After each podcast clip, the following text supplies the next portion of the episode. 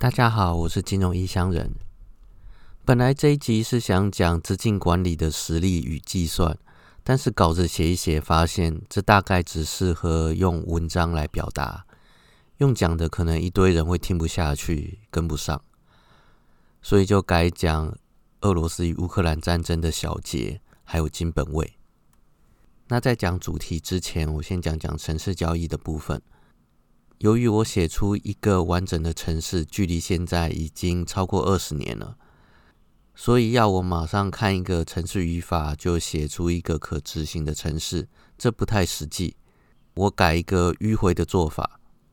我在 Steam 上面看到一个有关写城市的小游戏，A 等于 B，这让我的头脑开始慢慢转换到城市脑。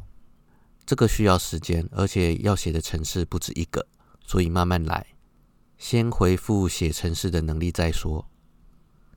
好，那接下来进入主题。俄罗斯与乌克兰的战争到现在已经过了四十五天，情势大致上明朗化了。现在来小结一下：俄罗斯进攻明显失利，不停的下修战略目标，最终可能达不到普京想要的目标，而后遭到国内指责的声浪，会不会下台还很难说。但空前的经济制裁肯定是跑不掉。乌克兰开始将战线反推之后，总理开始大声指责俄罗斯的战争罪行。以他的个性，肯定不会放过用受害者的姿态来反击俄罗斯及普丁。所以之后你会常听到这个演员发表相关的言论，一直到没有人理他才会停止。北约的部分，台面上他没有出兵，但支援频频。军火、粮食、医疗物资等等的资源都不缺席，这让乌克兰在军火及后勤的部分占了上风。台面下的部分有传闻，号称一人敌两百人的英国特殊部队悄悄的进入乌克兰。至于美国，当然是按照计划紧盯着中国，而不让中国伺机而动，继续扮演着世界警察的老大哥角色，来彰显他的统治力。但是明眼人都可以看出，这些都是不好的局，只是等了几十年才收割而已。而且自从二零零八年之后的诸多自私行为，美国如此彰显他的统治力，加深了一些国家的不满，反对美国的势力也因此逐渐抬头。或者你也可以解读成，因为美国的自私行径，导致俄罗斯普丁觉得有机会抢回他该有的资源、权力、土地。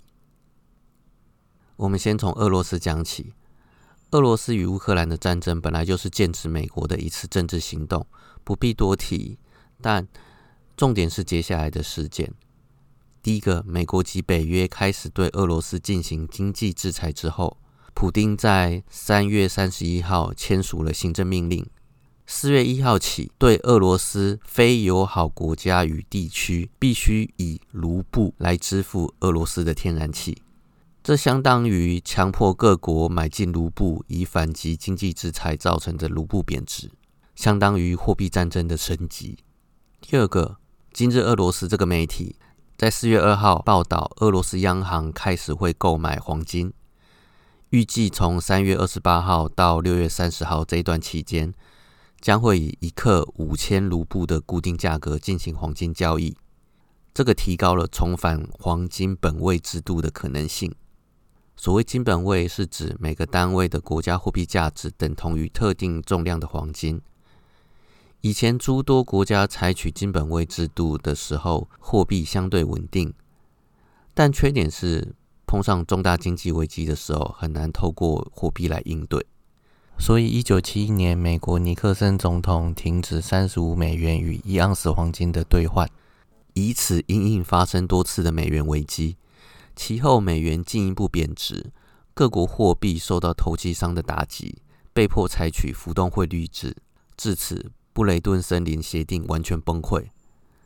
直到现在，俄罗斯开始要把卢布与黄金挂钩，想要重返金本位，以稳定货币、抵抗经济制裁的意图相当明显。如果俄罗斯更进一步开始接受用黄金支付原油，还有天然气，这可能会引起各国的仿效，而美国对此的反击是：三月二十四号，美国财政部发布消息，禁止美国公民、商家或者是金融机构与俄罗斯交易黄金，警告违反者将会面临民刑事的处分。而白宫也指出，非美国人也不得造成美国公民违反政府与俄罗斯的经济制裁。接下来讲讲沙地阿拉伯的部分。沙地阿拉伯正积极的跟北京协商，让卖给中国的原油改用人民币来计价，这会直接影响美元的霸权。一九七四年第一次石油危机后，沙地阿拉伯一直以美元来交易石油，这是美国尼克森政府与沙地阿拉伯达成的协议，其中包含为沙地阿拉伯提供安全的保障。但是，沙地阿拉伯这数十年来对美国的维安承诺越来越不满。例如，美国未支持他们干预也门内战，也不满拜登政府试图与伊朗达成核武协议。沙地阿拉伯官员表示，他们对于美国去年突然从阿富汗撤军感到震惊。而美国这些举动与他们的人权立场有高度的相关，特别是民主党。对于哈绍吉案，还有沙地阿拉伯介入也门内战，是明显反对的立场。哈绍吉是沙地阿拉伯新闻工作者以及异议人士，也是《华盛顿邮报》的专栏作者。而这样的人在二零一八年遭到杀害，讲杀害其实是过于保守，但我不愿意讲那么可怕的细节。美国情报单位指出，这项暗杀行动是沙地阿拉伯王储穆罕默德·沙尔曼拍板所为。这件事震动了美国政坛，特别是民主党，特别是民主党对此怒不可遏。当时川普还在任的时候，选择还价，毕竟沙地阿拉伯是重要的产油盟友。但民主党拜登上任后就转向，从阿富汗撤军。至于也门内战，成因颇为复杂，这个有机会再说。到此为止，你可以看出美国霸权的松动。至少可以看到沙地阿拉伯这个重要的产油盟友的渐行渐远，以及俄罗斯的公然挑衅。你可以把俄罗斯与乌克兰的战争视为美国霸权松动的一环。